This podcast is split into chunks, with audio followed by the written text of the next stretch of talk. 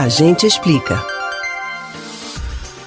Uma palavra bonita que falamos, mas na hora de escrever, preferimos substituir por ano novo, virada do ano ou outras expressões do tipo.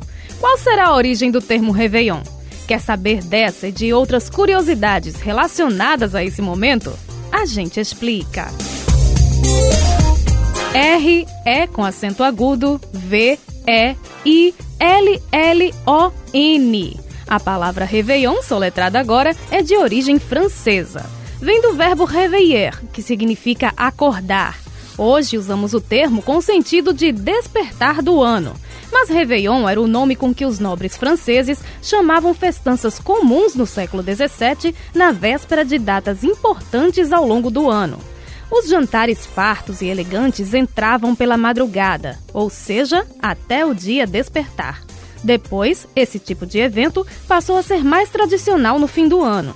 No século XIX, a França era referência de cultura no mundo, ditando todo tipo de costume que se considerava chique. Nessa época, o Réveillon, já consolidado como festa de passagem do ano, virou febre também nas colônias francesas e se espalhou para outras regiões.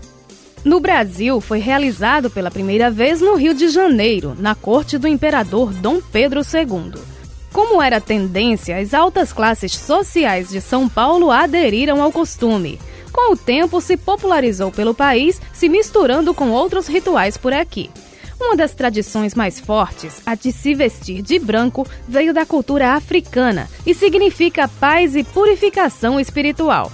Essa é a cor da roupa usada pelos devotos de Iemanjá, entidade homenageada na passagem do ano com presentes no mar. Também no mar, outro costume é visto todos os anos, o de pular sete ondas. Este mistura duas crenças. Para os africanos, o gesto invoca Iemanjá para que ela ajude a pessoa a passar por cima de qualquer dificuldade que possa surgir no ano novo. Já para os gregos, que também exerceram forte influência intelectual no mundo, o mar tem poder de renovar as energias de quem entra nele. Enquanto isso, o costume de dar um beijo à meia-noite em ponto, para quem está acompanhado, é claro, veio da Saturnália. No festival da Roma Antiga, homens e mulheres, comprometidos ou não, se beijavam para comemorar a chegada do ano. Você pode ouvir novamente o conteúdo deste ou outros A Gente Explica no site da Rádio Jornal ou nos principais aplicativos de podcast: Spotify, Deezer, Google e Apple Podcasts. Betânia Ribeiro para o Rádio Livre.